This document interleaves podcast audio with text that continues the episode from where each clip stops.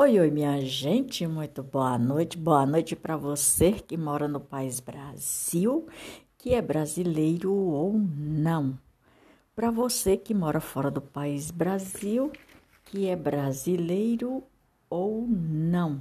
Sou e estou muito grata pela sua companhia desde já. Vou começar de novo um novo episódio para que nós possamos ter e saber o que houve com a história desse povo que é do governo Floriano Peixoto e Deodoro da Fonseca. É, minha gente.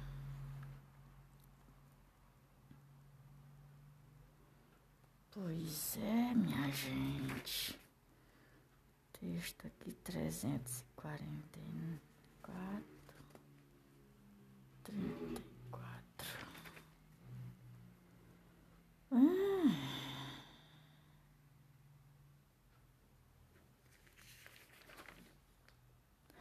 Pois é, minha gente, governo provisório, né?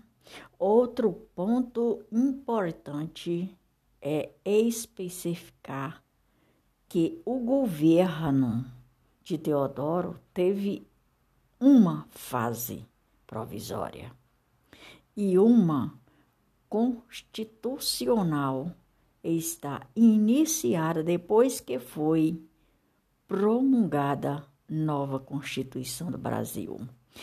Então, minha gente, no governo provisório que foi promulgado a Constituição, no governo de Teodoro da Fonseca, isso está valendo até hoje.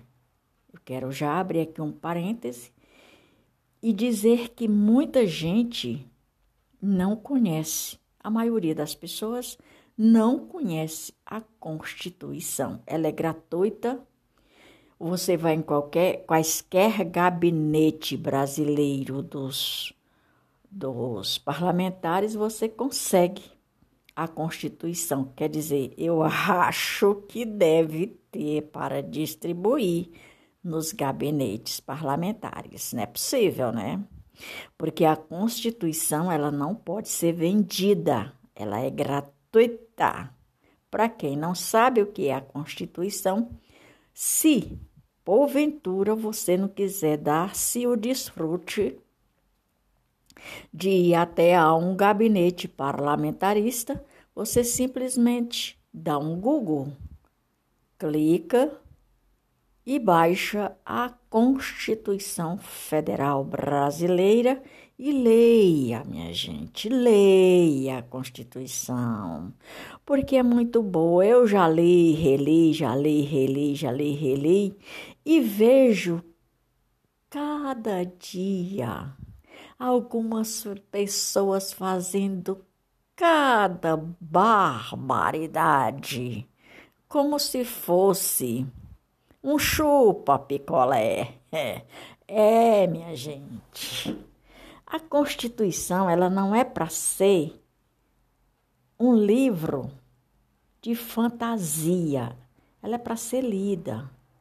Lida para você, para sua família, para seus familiares. Dá um Google, baixa a Constituição brasileira, vai ler, vai reler. Não precisa tu ler toda de uma vez, não. Leia uns tópicos, reflete, leia de novo. Se não entendeu, leia de novo. É para teu filho, para teu pai, para tua mãe, para tua neta, para teu bisneto. A Constituição brasileira, minha gente. Depois da Bíblia Sagrada, é o segundo livro, é o segundo manual dos brasileiros. Primeiro Bíblia Sagrada, depois a Constituição, e daí vem outros livros que eu indico tu assistir, ouvir quantas milhões de vezes for necessário. Um áudio do livro de Napoleão Rio, mais esperto que o diabo. Você vai saber como diferenciar as coisas erradas e as coisas boas. Eu te aconselho esses três livros não precisa tu ler todo, ouve todo de uma vez, não. Lê um tópico, marca o que foi que tu leu. Se tu não entendeu, retorna a reler, que é muito importante para nós, para tu, para mim, para o teu filho, para teu neto, teu bisneto, tua mãe, teu pai, teu avô, tua tia, teu bisavó.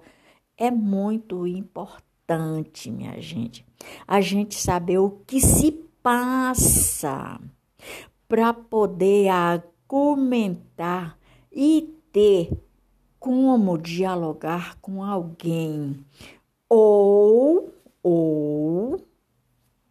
pelo menos para tu tomar conhecimento do que se passa nos bastidores tanto da república como da política. Ai, Maria de Fato, você quer me obrigar? Não, eu não obrigo ninguém. Larga a mão da preguiça. Lê um tópico. Ah, mas eu não tenho tempo. Tem.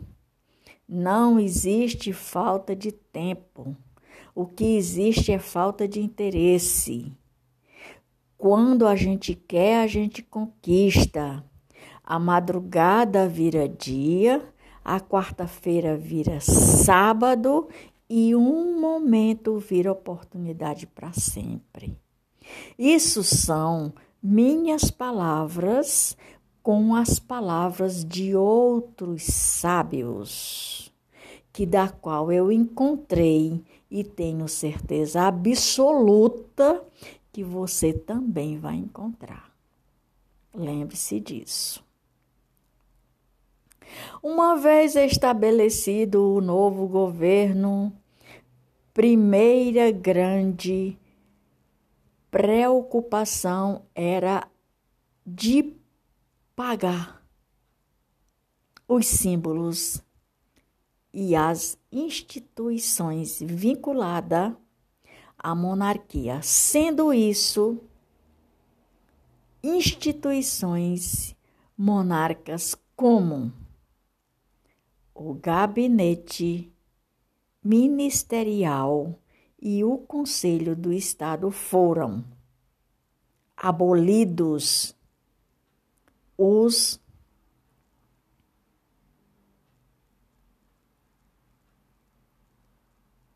toponismo, nomes de lugares públicos que tinham associação com o novo regime. Também aboliu a Constituição de 1824 e os cargos administrativos foram ocupados por republicano diversas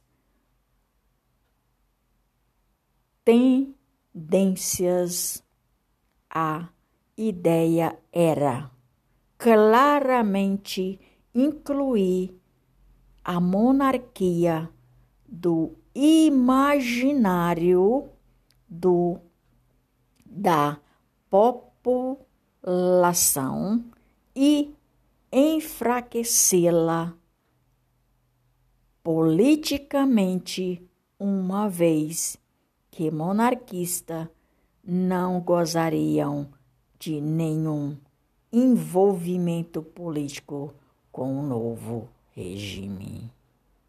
Outras mudanças que aconteceu ou aconteceram logo nos dias do mês 15 do mês de do governo, os primeiros 15 dias do governo provisório. Essas coisas, minha gente, acontecem quando deliberadamente eles querem, deliberadamente eles querem. Não é uma conclusão de quaisquer pessoa e nem tampouco para quaisquer pessoa. É a conclusão governamental dos governantes federais, estaduais e municipais. Quando eles querem, as coisas acontecem de maneira que não deixa algo para depois. Foram aí separação dos assuntos. Foram a separação dos assuntos de Estado e da Igreja e a grande naturalização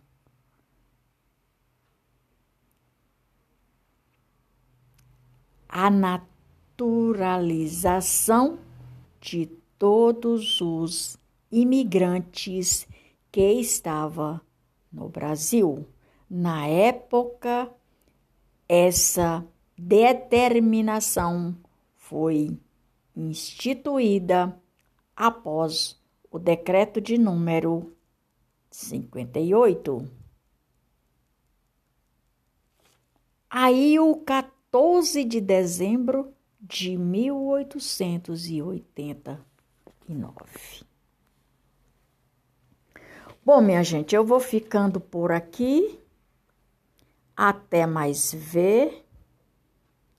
Voltarei com as cenas dos próximos episódios. Lembrando que eu vou, mas volto. Brasília, 25 de agosto de 2022, podcast número 49, com 335 episódios e com mais de 1695k. Lembrando que o resgate da história sendo feito por mim, Maria de Fátima Braga da Silva Moura, oficial o resgate desta história dos primeiros presidentes no país, Brasil. Eu vou chegar lá, existe uma saída e eu vou encontrar.